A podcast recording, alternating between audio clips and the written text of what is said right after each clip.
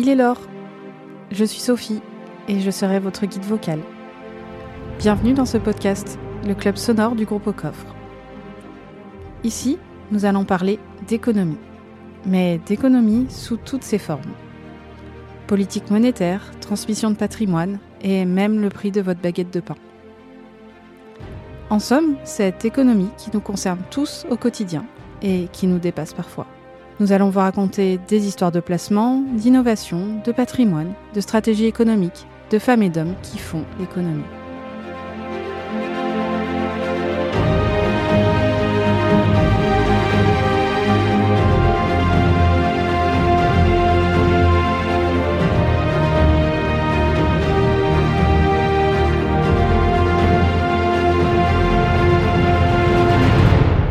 Autour de moi, des entrepreneurs, des experts, des journalistes, des chercheurs et aussi des professeurs d'économie.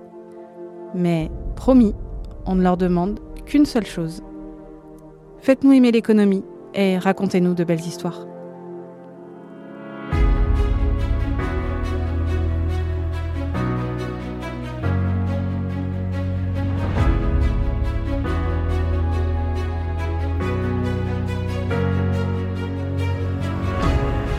уважаемые товарищи. Ваши отцы, деды и прадеды не для того сражались який окупант руйнував кращим, ніж будь-яке місто в Росії. Le 24 février 2022, la Russie de Vladimir Poutine lançait une attaque contre l'Ukraine. Ce conflit armé, cette guerre aux portes de l'Europe, a provoqué une flambée immédiate du cours de l'or. Dans ce podcast, nous allons refaire le film des événements vu par le prisme de la valeur refuge. Nous réécouterons le général Desportes, qui avait expliqué les risques de guerre de haute intensité, mais aussi les appétits d'empire de Poutine, à notre micro au mois de décembre dernier.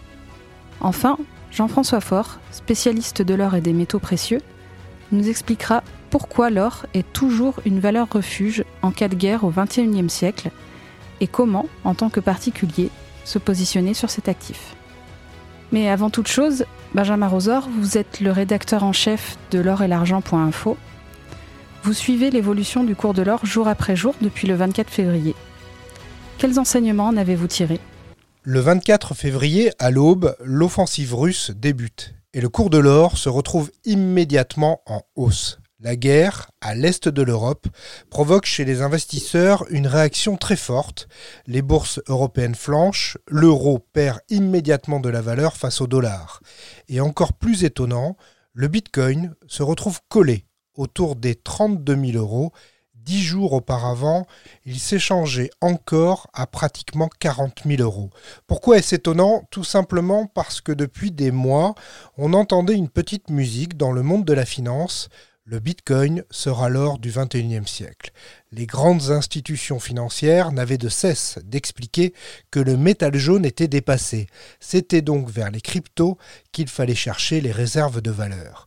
La preuve par l'exemple, le jour où ça chauffe vraiment, quand la guerre est à nos portes, même les investisseurs pourtant réputés déconnectés de la réalité s'en remettent à la relique barbare, ce métal précieux dont la valeur est universelle depuis que les hommes ont inventé le commerce. Pourtant, en ce début de conflit, l'or ne bat pas son record historique à 1737 euros l'once, record obtenu en août 2020, quand la pandémie de Covid-19 ne cessait de faire le tour de la planète. C'est finalement quelques jours plus tard, début mars, que l'or est au plus haut, quand les pays occidentaux décident de mettre en place des sanctions économiques contre la Russie. Les Russes, au banc de la finance mondiale, exclus du réseau d'échange interbancaire SWIFT, du réseau Visa et Mastercard. Les avoirs de la Banque centrale russe, détenus par des banques centrales en Europe du Nord notamment, sont gelés. Et surtout, la guerre semble s'éterniser à l'est de l'Ukraine et donc devient bien réelle. Les images se multiplient, les Ukrainiens résistent et Poutine ne semble pas vouloir stopper son offensive. L'euro poursuit sa baisse. L'or reprend alors sa progression. Un nouveau record du prix de l'once d'or est établi le 8 mars 2022 à 1902 euros. En dollars, un nouveau record absolu est enregistré à 2072 dollars, mais pour quelques heures seulement. L'or a donc prouvé une nouvelle fois qu'il est toujours une valeur refuge, comme c'est le cas depuis plusieurs siècles.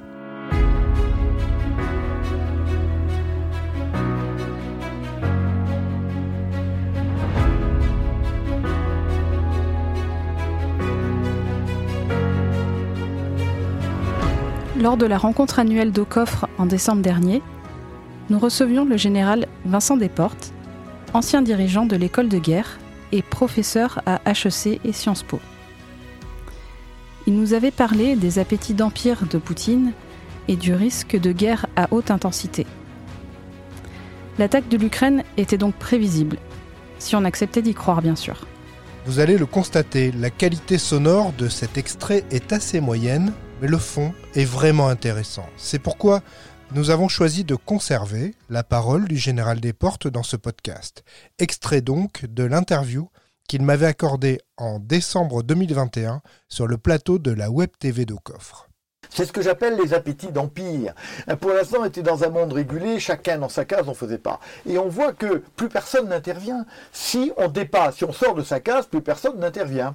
Et donc, on a en particulier deux grands appétits d'empire, qui sont d'une part la, Russie, dont on voit bien qu'elle cherche à se renforcer, à agrandir sa zone d'influence, et d'autre part, évidemment, la Turquie, qui se lance dans une manœuvre euh, d'influence, voire d'intervention. Ils sont en Libye, ils sont dans le Haut-Karabakh, etc. Et puis il y a l'Iran. Donc on voit donc qu'il y a des appétits d'empire. Quand vous avez des appétits d'empire, vous avez des gens qui sont agressés. Et donc on revient vers des guerres. Ensuite, c'est exactement la guerre de 14. Vous avez un système d'alliance qui fait que petit à petit, ben, vous êtes entraîné vers ces affaires-là. Donc il est probable que nous allions vers un monde dans lequel la guerre, telle qu'on pensait l'avoir tuée, va revenir. Est-ce que finalement, euh, la bonne alliance ne serait pas de l'Atlantique à l'Oural, c'est-à-dire avec la Russie? Alors, euh, oui, bien sûr, bien sûr. Et là, nous avons raté, euh, nous avons raté l'après-guerre froide comme nous avons raté l'après-première guerre mondiale. Hein, on a réussi l'après-deuxième guerre mondiale en réintégrant l'Allemagne et le Japon dans le concert des nations.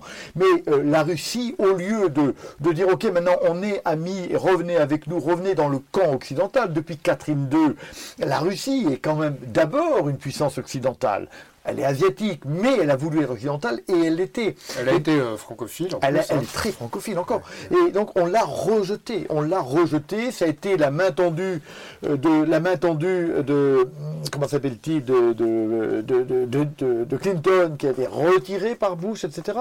Et puis des, euh, une agression des, des, des, Américains, un déploiement du bouclier antimissile dans les pays de l'Est, la tentative de contournement par les républiques d'Asie centrale, les, tentatives d'accroissement de, l'OTAN vers l'Ukraine et la Géorgie, qui ont repoussé la Russie vers l'Asie. Alors que la, Russie a naturellement un intérêt à être alliée avec, euh, avec l'Occident. La vraie menace de la Russie, c'est la Chine. Ça n'est évidemment pas l'Occident. Et donc, on a intérêt. Et quand les États-Unis seront partis, parce qu'ils partiront, parce qu'un jour, le dernier soldat américain quittera le port d'Anvers dans le dernier bateau américain pour aller rejoindre le port de Baltimore, et là, on sera seul. Et là, évidemment, j'espère qu'on aura bâti euh, une, une intelligence de de coopération avec la Russie, qu'on aura ramené la Russie vers l'Europe et qu'on sera effectivement capable de vivre ensemble dans une Europe de l'Atlantique à l'Oural. Alors on sait faire, euh, on sait parler avec les Russes, notamment pour le spatial, hein, puisque le CNES parle beaucoup avec les Russes depuis toujours. Qui tirent des missiles dans les, dans les qui maintenant euh, tirent des missiles dans les satellites, mais, mais est-ce que nos politiques savent parler avec, euh, avec les politiques russes?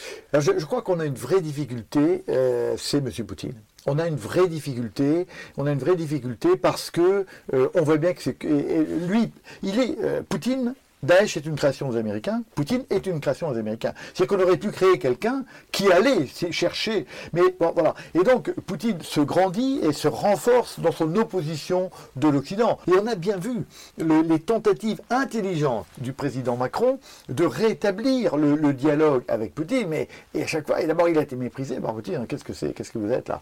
Et puis, euh, donc, il ça n'a pas fonctionné. Donc, on a une difficulté euh, je dirais, momentané qui peut encore durer, on le sait. Et là, je crois qu'il faut se rappeler un enseignement de De Gaulle, qui ne parlait jamais d'Union soviétique, il parlait de Russie.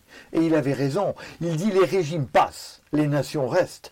Et je crois qu'après M. Poutine, eh bien viendra un autre, euh, président un peu dictateur quand même, viendra et, donc on aura euh, peut-être là l'occasion de rebâtir euh, cette alliance fondamentale qui doit être établie entre la Russie et l'Europe de l'Ouest.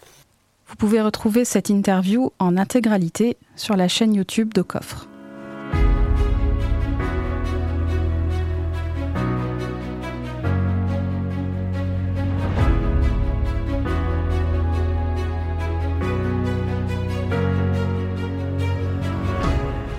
L'or montre une nouvelle fois qu'il est la valeur refuge ultime en cas de crise. Benjamin, vous avez longuement interviewé Jean-François Faure, président de Coffre et spécialiste des métaux précieux. Vous avez parlé macroéconomie, mais aussi économie du quotidien, où l'or peut avoir toute sa place. Euh, Jean-François Faure, bonjour. Il y a deux ans, on se retrouvait, c'était déjà la guerre, le président de la République française parlait de guerre, on parlait là du Covid, c'était en mars 2020. Aujourd'hui, la situation a, changé et l'or euh, bat des records. On va donc parler de l'or valeur refuge, la vraie valeur refuge. Donc déjà, pourquoi parle-t-on toujours de valeur refuge? Alors bon, déjà un grand plaisir de, se retrouver pour cette euh, nouvelle euh, item. malheureusement dans un contexte qui est peut-être encore moins positif ou réjouissant que ce qu'on en avait pu vivre il y a deux ans. Et effectivement, on parlait euh, déjà de guerre.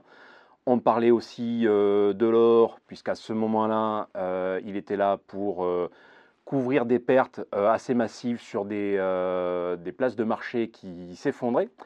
On avait même un pétrole qui était sur une valeur négative. On avait un baril de pétrole à moins de 30 dollars, c'est-à-dire que les gens ne voulaient pas être livrés de leur pétrole. Aujourd'hui, on est euh, sur euh, des, matières premières qui explosent, donc un baril de pétrole qui lui est plutôt à 140 dollars. On est sur euh, du blé qui a fait x2 en quelques semaines. Et donc, on a une guerre au sein de, de l'Europe. Ce n'est pas à nos frontières, c'est au cœur de l'Europe, en Ukraine. Et l'or qui bat des records. Oui, l'or est une valeur refuge. ça fait 5000 ans qu'il est. Euh, oui, l'or est une euh, monnaie aussi. Alors, euh, il y a eu des époques où c'était une monnaie officielle. Aujourd'hui, c'est peut-être plus une monnaie officieuse. Aujourd'hui, de fait, c'est la troisième monnaie au monde. On a le dollar, on a l'euro qui est en train de perdre de la valeur, et on a l'or qui est une monnaie aujourd'hui d'échange entre des pays contre lesquels on est soit en tension, voire même directement en euh, conflit. Et donc l'or va traduire euh, l'état de, ce monde, parce que c'est une matière vers laquelle, entre guillemets, il est relativement simple de revenir, parce que c'est un actif qui est physique, c'est un actif qui aujourd'hui est géré par aucun pays euh, de manière bien précise. Le dollar, c'est les États-Unis, l'euro, c'est l'Europe, l'or, c'est à la fois personne et c'est tout le monde, et c'est ce qui en fait sa force d'une certaine manière, c'est euh, peut-être les qualités des crypto-monnaies, mais depuis 5000 euh, ans et sans avoir besoin euh, d'électricité. Je vais revenir sur le début de votre intervention. C'est intéressant parce que on a dit que l'or était une valeur refuge et vous avez déjà décrit deux situations qui sont totalement différentes. En mars 2020, Covid, vous avez expliqué là que c'était une valeur refuge pour la finance. Je sauve mes marges, je suis investisseur, mon portefeuille est en train de s'effondrer, je sauve mes marges avec l'or qui lui monte. Et là, en euh, mars 2022, c'est plus la même chose. On n'est pas en train de sauver des marges. L'or est devenu une valeur refuge culturelle. J'ai peur, je me rabats sur l'or. Euh, et surtout, euh, il va y avoir de l'inflation, il va manquer de, matières premières et donc l'or reprend de, de, la valeur. Oui, exactement. En fait, l'or est un actif à géométrie variable. Euh, c'est à la fois un actif, mais c'est même aussi initialement même une matière première utilisée pour des choses qui n'ont rien à voir avec le monde de la finance. De base, ce sont les bijoux. 60% euh, de l'usage de l'or en temps normal, on l'utilise pour faire des bijoux que l'on porte, que l'on offre. Donc déjà, c'est basé sur euh, une, volonté ou une envie qui n'a rien à voir avec la guerre ou la peur. C'est plutôt même l'amour. Et pour autant, c'est à tort, on va le retrouver, comme vous le dites, dans une logique de préservation de sa valeur en cas de, crise euh, financière, monétaire. Donc ça, on l'a vu euh, clairement euh, il y a deux ans. Et aujourd'hui, il retrouve une, position qui est carrément celle d'un bouclier de protection de sa liberté, voire même dans certains cas peut-être de la continuité de, de- son confort de vie ou peut-être même tout court de, de sa vie. Euh, on en revient un petit peu à cet or comme euh, certains de ces pilotes pendant des périodes de conflit qu'ils avaient caché dans la doublure euh, de leur combinaison. Et souvent, c'était même des pièces d'or, non pas de leur pays, mais du pays dans lequel ils opéraient militairement, justement pour pouvoir négocier leur liberté. Et même aujourd'hui, on en revient un petit peu à cette forme d'or qui est, de toute manière, étant une, une- une matière universelle reconnue partout dans le monde, que ce soit par un trader de Wall Street ou même par une peuplade euh, du fin fond de la Guyane, l'or, on en connaît, la valeur. Et le pire, c'est que même cette valeur, elle est aujourd'hui universelle. Qu'on la quantifie en dollars, qu'on la quantifie en euros, qu'on la quantifie dans une autre matière, en pétrole, c'est ce que font aujourd'hui euh, certains pays, au final, on arrive toujours à peu près à une même valeur euh, d'équilibre. Et cet équilibre, on a depuis des centaines ou des milliers d'années. Et c'est ce qu'aujourd'hui, on recherche. Et l'avantage aussi de cet or, qui est finalement à géométrie variable, c'est que c'est une matière qu'on va pouvoir négocier numériquement. Tous les jours, il s'en échange rien que sur la place de Londres entre 800 et 1000 tonnes. Évidemment, ce n'est pas de l'or physique qui est bougé euh, sur des transpalettes, c'est de l'or papier, c'est de la réplication d'or physique qui est dans une moindre mesure présent dans des coffres, mais aussi euh, c'est de l'or qui va être physique, qui peut être euh, dans son domicile, c'est de l'or euh, que l'on peut porter sur, sur soi comme justement un bijou. Et en fait, c'est ça qui est la, force de l'or, c'est qu'il a une, une di- diversité d'usages, de représentation et même euh, d'affect qu'on ne, ne voit sur rien d'autre.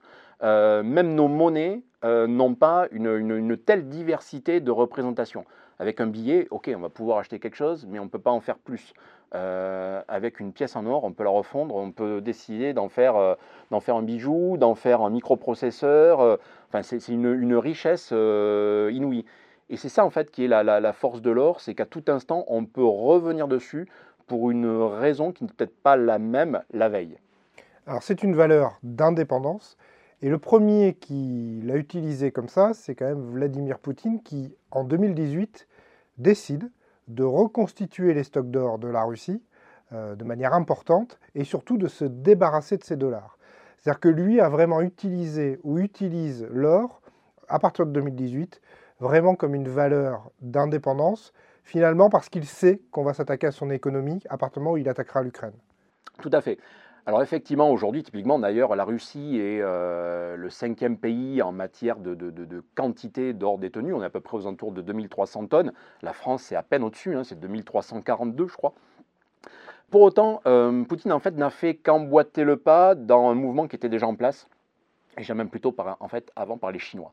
C'est-à-dire qu'une fois la crise financière euh, de 2008 lancée, les Chinois se sont dit, il faut qu'on se désengage du roi dollar. Aujourd'hui, on est trop exposé. Et cette surexposition au dollar, qui était en fait un danger pour eux, parce que euh, les États-Unis étaient à la fois euh, euh, leurs clients, leurs fournisseurs, euh, Le gendarme. le gendarme c'est une, question de leadership en fait. Oui, hein. exactement. Et, et- et sur le coup, c'est un peu comme si vous, vous, vous déteniez, je sais pas, vous, êtes, euh, vous avez une concession automobile et euh, vos clients sont à la fois les propriétaires de la concession, c'est eux qui vous font les crédits, mais c'est eux à qui vous vendez les voitures. En fait, à un moment donné, il y a un conflit d'intérêts euh, qui n'est pas gérable et généralement, ça finit mal. Donc les Chinois avaient compris ça. Et euh, au début, ils ont commencé à acheter de manière massive de l'or par le biais de la Banque centrale. Et ils se sont rendus compte qu'à chaque fois qu'ils achetaient, ça faisait grimper le prix. Donc, hop, changement de, politique on libéralise l'achat d'or au, au niveau de la population. Et là, finalement, on est devenu dans une logique d'anonymat d'achat de l'or qui a permis à la Chine d'accumuler massivement de l'or sans que trop ça se voit, puisque finalement c'était fait de manière très parcellaire et c'est une population de, millions d'habitants qui, l'a fait. Et on a à ce moment-là redonné une forme de valeur monétaire à l'or, plutôt côté Chine. Et ensuite, ça a, été- ça a été un signal porteur pour tous les autres. C'est-à-dire que tous ceux qui décidaient de s'affranchir du dollar, à ce moment-là, étaient dans cette posture d'accumuler de l'or, parce que qu'est-ce qu'on se dit? Ben, Dans le pire des cas, je peux faire du, commerce avec euh, la Chine, qui est en train de mettre en place une forme de, quasi-monnaie qui, elle, est convertible avec l'or, qui est adossée, euh, je dirais, de facto à de l'or, et euh, qui va nous permettre donc de faire voilà, du commerce au quotidien sans devoir passer par des banques qui pourraient bah, nous sanctionner s'il y avait un problème. Et c'est exactement ce qu'on a vu avec l'Iran, c'est ce qu'on a vu avec le Venezuela, c'est même ce qu'on a vu avec la Turquie. C'est-à-dire que quand il y a quelque chose qui coince, parce que pour X raisons on ne peut pas faire de commerce avec les devises ou avec les banques classiques, hein, puisque dollar ou euro, c'est nécessairement lié à une banque. Euh, sur le coup, l'or, lui, il est moins lié à une banque parce que euh, peut le mettre sur un transpalette. C'est aussi la réalité et euh, est proche de la caricature, enfin, voire même des fois euh, strictement identique à la caricature. Euh, et ça, c'est des choses qui ont effectivement été intéressantes dans des logiques de résilience de ces pays qui étaient trop exposés au dollar. Alors, quand on voit une guerre, on voit des choses qui s'accélèrent et des mouvements qui, qui s'amplifient. Euh, on l'a vu le 24 février, début de l'attaque russe. L'or explose, ou en, en tout cas va vers ses, ses records historiques, en euros, pas en dollars, et les crypto-monnaies flanchent. La bourse flanche. Euh, pour quelles raisons En fait, l'or euh, s'est mis à, flamber, et, alors que notamment les crypto-monnaies qui auraient pu euh, grimper, elles ont baissé? Alors, sur les cryptos, il y, a- différents facteurs. Alors, déjà, un, facteur assez spécifique, c'est que le pays qui est touché par cette guerre, c'est l'Ukraine. Euh, L'Ukraine était un pays où il y avait quand même du, du- du minage de, de crypto. Il y a de euh, très bons informaticiens. de très bons informaticiens. Donc, enfin, il y avait un vrai sujet euh, là-dessus. Et là, sur le coup, on se retrouve avec une, une- une ressource de production euh, de Bitcoin et d'infrastructure, en fait, pour les résolutions de transactions Bitcoin en moins, puisque première chose que euh, les armées de Poutine euh, ont pu faire, c'est euh, de hacker le pays dans son intégralité. Donc, je ne sais pas ce qu'il en est des fermes de, minage, mais j'imagine qu'aujourd'hui, elles doivent un peu moins bien marcher. Donc ça, c'était un premier aspect. Ensuite, ce qu'il faut se dire, c'est que je dirais que la population, entre guillemets, cryptophile des débuts de la crypto a évolué et aujourd'hui, on est peut-être moins sur cette population euh, libertaire des débuts et aujourd'hui, on est peut-être plus sur une population, entre guillemets, professionnelle et professionnalisée qui utilise en fait les mêmes leviers, les mêmes raisonnements que l'industrie euh, de la finance C'est du trading. c'est du trading.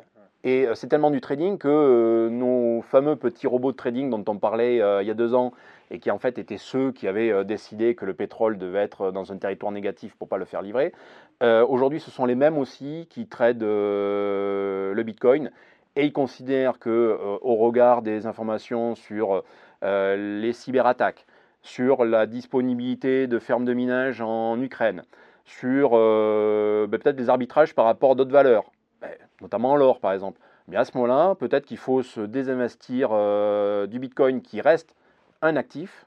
Aujourd'hui, c'est pas une monnaie, ça reste un. C'est pas une valeur refuge. Eh ben, C'est pas une réserve de valeur. alors c'est ce qu'on pensait peut-être jusqu'à il y a quelques temps, mais on l'a déjà vu euh, il y a deux ans, en mars 2020. Alors on se dit peut-être que c'est un malentendu, mais en tout cas clairement c'était pas une valeur refuge à ce moment-là, mais on se dit c'est peut-être parce que c'est le Covid. Euh, là aujourd'hui c'est une guerre et c'est pas non plus euh, une valeur refuge. Donc ça je pense que c'est peut-être ancré maintenant dans, les esprits. Le Bitcoin a plein de, enfin le Bitcoin quand je dis Bitcoin c'est Bitcoin crypto, a plein de qualités comme peut-être potentielle monnaie, quasiment monnaie opérationnelle. On le voit, ça, commence à marchouiller dans, certains pays. Euh, mais au final, face à un- une vraie problématique, aujourd'hui, l'infrastructure, entre guillemets, ne, ne- ne suit pas et la volonté des gens qui négocient ce genre d'actifs ne suit pas non plus. Et donc aujourd'hui, les- peut-être les baleines du passé euh, qui négocient aujourd'hui le Bitcoin ne sont plus celles d'aujourd'hui. Et celles d'aujourd'hui euh, s'en défont parce qu'elles ont autre chose à faire. Aujourd'hui, euh, parce que ce sont des, enfin, ce sont des spéculateurs, quelque part, il faut le dire clairement. Et quand on est spéculateur, aujourd'hui, plutôt que d'acheter du Bitcoin, on fait quoi? On achète du palladium, on achète de l'or, et, quand- évidemment, on achète du blé, on achète euh, du gaz. euh, de l'électricité. Enfin, etc. Donc on a plein d'autres choses aujourd'hui quand on est un, un- trader actif et je dirais un petit peu froid. euh, et c'est pour ça souvent je dis que ce sont des robots parce qu'effectivement ce sont des vrais robots. euh, eux ils se posent pas la question si euh, le fait de faire grimper le blé ça va affa- affamer toute l'Afrique. Hein. Euh, c'est pas le sujet de ce genre de, de- de- de raisonnement. Euh, eh bien voilà, aujourd'hui l'arbitrage se fait au profit euh, de ce genre d'actifs sur lesquels on fait du x2, euh, x3. Euh, je reparlais tiens, du palladium.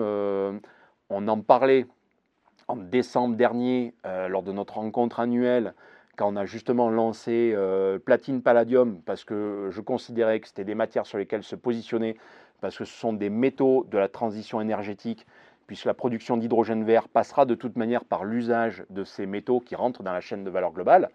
Euh, bah, sur le coup, euh, grand bien a fait à ceux qui en ont acheté à ce moment-là, puisque sur le palladium, ils ont fait x2. Revenons euh, sur l'or. Je suis un particulier. J'entends partout euh, que l'or bat des records. Encore cette semaine, on n'est même pas à la mi-mars. nouveau record historique en euros. On s'approche des 2020 dollars, donc à mon avis, le record en dollars va tomber euh, assez rapidement. Je suis particulier, je me dis que je fais quoi? C'est trop tard, euh, il ne faut plus acheter de l'or. Euh, J'aurais dû y penser avant. L'or est cher, ma bonne dame. En fait, ça, c'est la phrase que l'on me sort depuis que j'exploite ocoff.com. Donc, ça va faire 13 ans. Depuis 13 ans, j'ai des gens qui me disent Ah, mais là, je vais peut-être pas acheter parce que l'or est cher. Donc, l'or est cher, ça, on me le disait quand elle était à 700 euh, euros, on me le disait quand elle était à 1100, on me le disait à chaque fois. Euh, mais en fait, l'or, quand on a compris comment il fonctionne, euh, déjà, pourquoi on doit en détenir? Et quand on doit le vendre, la notion de l'or est cher n'a plus de sens. Alors donc là, je, vais un petit peu redénouer le, le raisonnement pour expliquer. Euh, en fait, il faut plutôt partir du principe que la valeur de l'or, elle est plate. Euh, ce qui nous fait croire que l'or est cher, c'est que surtout, tout simplement, nos monnaies s'érodent. Et donc, ça devient cher d'acheter ce fameux or euh, qui a une valeur plate avec une monnaie qui perd la valeur. En ce moment, la monnaie qui perd la valeur, c'est typiquement l'euro. On était, euh, il y a encore quelques mois, à 1,20$. Aujourd'hui, on est quasiment à euh, 1$. Donc, on à peu de choses près. proche de la parité. Voilà, on a perdu 10-15%. Aujourd'hui, on n'est pas loin de, de- de- de la parité. Ben ça, sur un cours de l'or, euh, ben c'est euh, immédiatement impacté. Ça se traduit euh, dans le cours de l'or de, ma- de manière immédiatement radicale. Ça, donc, les, gens ont, ont du mal à l'anticiper dans ce sens. Alors ensuite, cet or qui peut vous sembler cher, il faut aussi se rappeler pourquoi on l'achète. Si vous achetez de l'or dans une logique de trading, c'est-à-dire aujourd'hui je veux l'acheter au meilleur prix pour le revendre demain, peut-être que c'est même pas l'or qu'il faut acheter parce que euh, c'est peut-être pas là-dessus qu'il faut se positionner. Il y a dans ce cas-là, euh, aller sur le blé, aller sur le gaz, aller peut-être sur les cryptos parce qu'en ce moment elles sont peut-être un peu basses et vous ferez fois de peut-être plus tard. Non, l'or on l'achète pas pour ça. L'or en fait on l'achète pour pouvoir le revendre dans une posture de danger imminent pour son épargne ou pour soi. Et si on a eu la chance de ne pas être dans un danger imminent forçant à le revendre, et bien dans ce cas-là, on le transmet à la génération suivante. C'est la seule raison d'acheter de l'or. C'est vous l'achetez aujourd'hui pour vous prémunir, des dangers de demain. euh, et si vous n'avez pas de danger, vous le transmettez.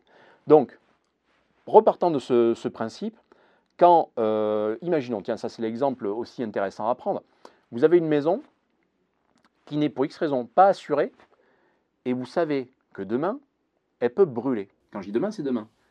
Quel prix vous seriez prêt à mettre pour assurer cette maison qui va brûler demain et, si vous n'êtes pas assuré, qui vaudra zéro? En fait, ça c'est exactement la même question qu'on doit se poser sur l'or. Quel prix je suis prêt à payer aujourd'hui pour me prémunir demain d'un éventuel danger qui, de toute manière, euh, ne pourrait être à ce moment-là, euh, comment dire, couvert que par la valeur prise par l'or? Mais même si c'est une valeur euh, qui a baissé, à ce moment-là, vous n'aurez- pourrez peut-être vendre que de l'or. Donc la valeur par rapport au reste de votre monnaie, finalement, on s'en fiche. Vous voyez, c'est euh, ce biais cognitif qu'il faut essayer d'éviter pour, euh, sur le coup, ne pas acheter de l'or pour les mauvaises raisons. Et puis aussi, à contrario, ne pas le revendre aussi pour les mauvaises raisons et dans les, dans les mauvaises circonstances. L'or, on ne le revend pas pour faire un voyage au Baléares. L'or, on ne le revend que quand on a le couteau sous la gorge ou que, par exemple, on a une, période, euh, à titre personnel, un peu difficile à passer. Euh, dans ce cas-là, quel que soit le prix de l'or, on le revend parce qu'on en a besoin euh, à ce moment-là. Voilà. Alors après, le raisonnement, c'est mais l'or, on l'achète quand et comment? Alors ça, ça c'est un autre sujet. Alors je peux un petit peu détailler très vite fait là-dessus, mais globalement l'or, pour quelqu'un qui le découvre aujourd'hui, il peut considérer qu'il a une valeur qui est très importante. Pour autant, il faut peut-être déjà qu'il rentre. Est-ce qu'il doit faire tapis? Certainement pas. L'or, c'est pas comme ça qu'on l'acquiert.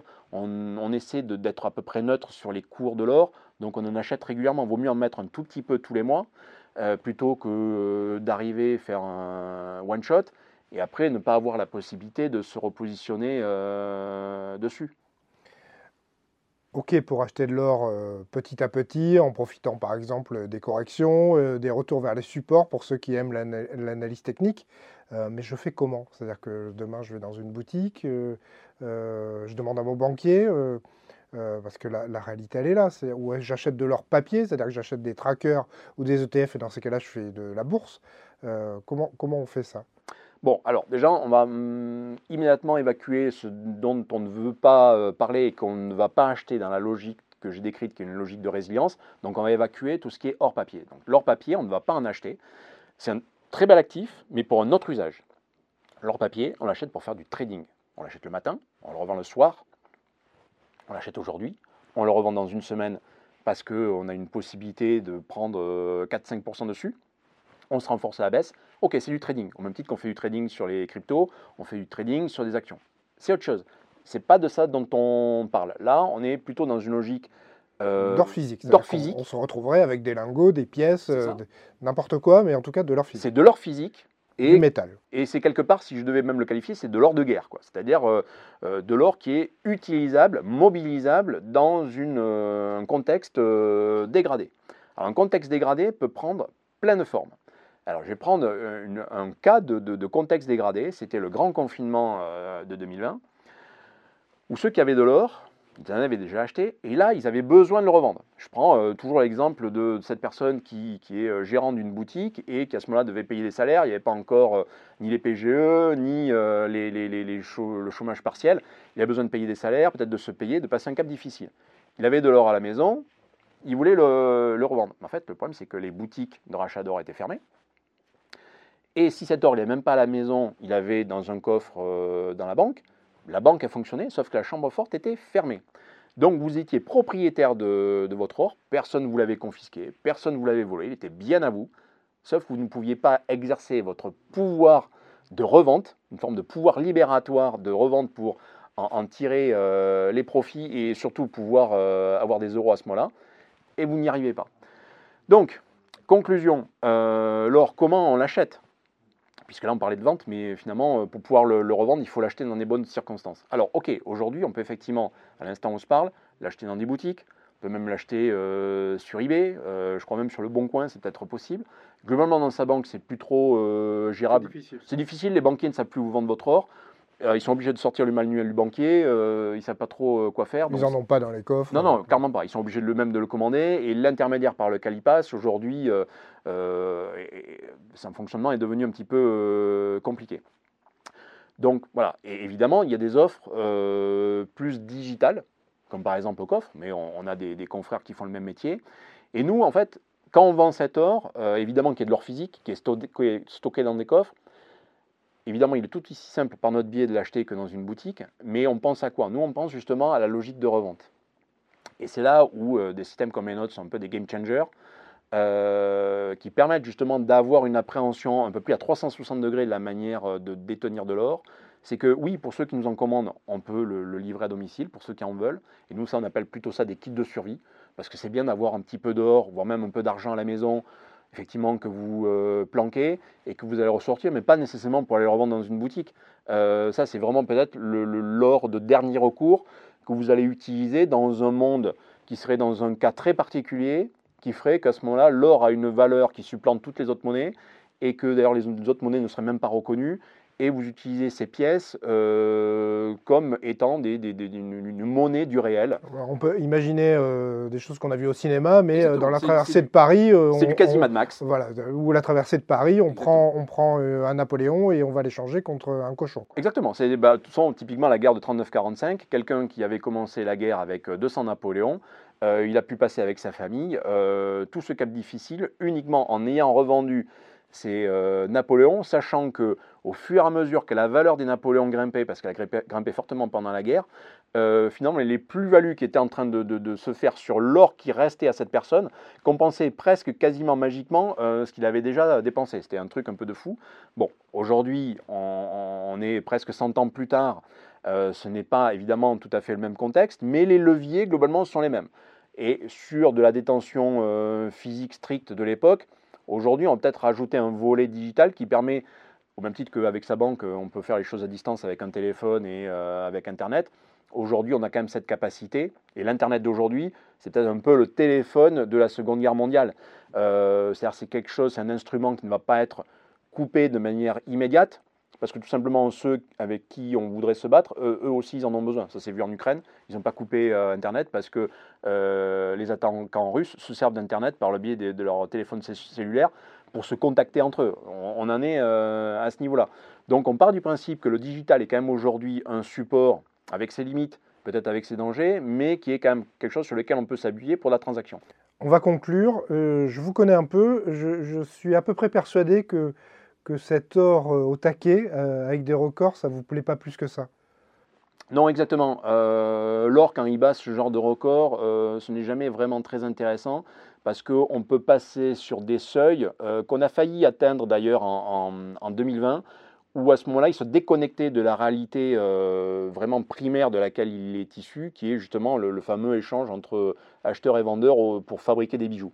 Et quand on est sur un or qui est déconnecté de cette réalité, en fait, le, soutien de son existence en temps normal pourrait disparaître, parce qu'à ce moment-là, ben, les acheteurs euh, pour du bijou disparaissent, et ils vont sur autre chose.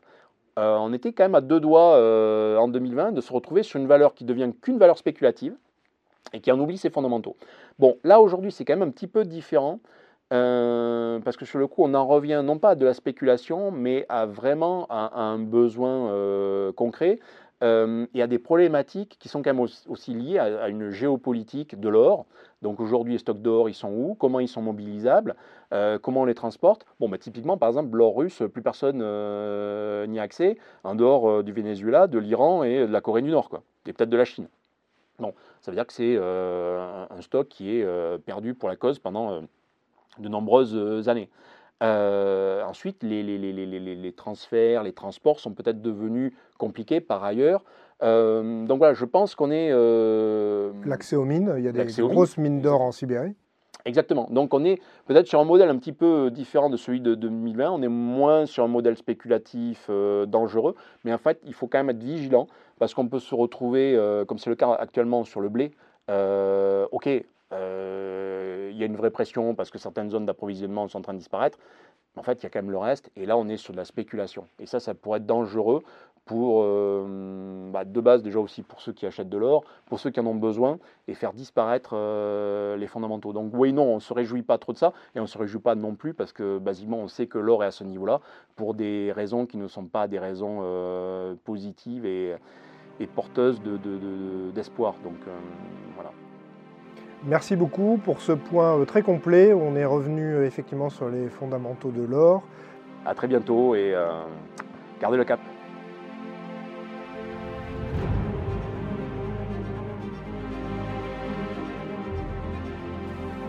Ce podcast spécial guerre en Ukraine est maintenant terminé. N'hésitez pas à le partager sur vos réseaux sociaux. Merci à l'ensemble de nos intervenants et à bientôt.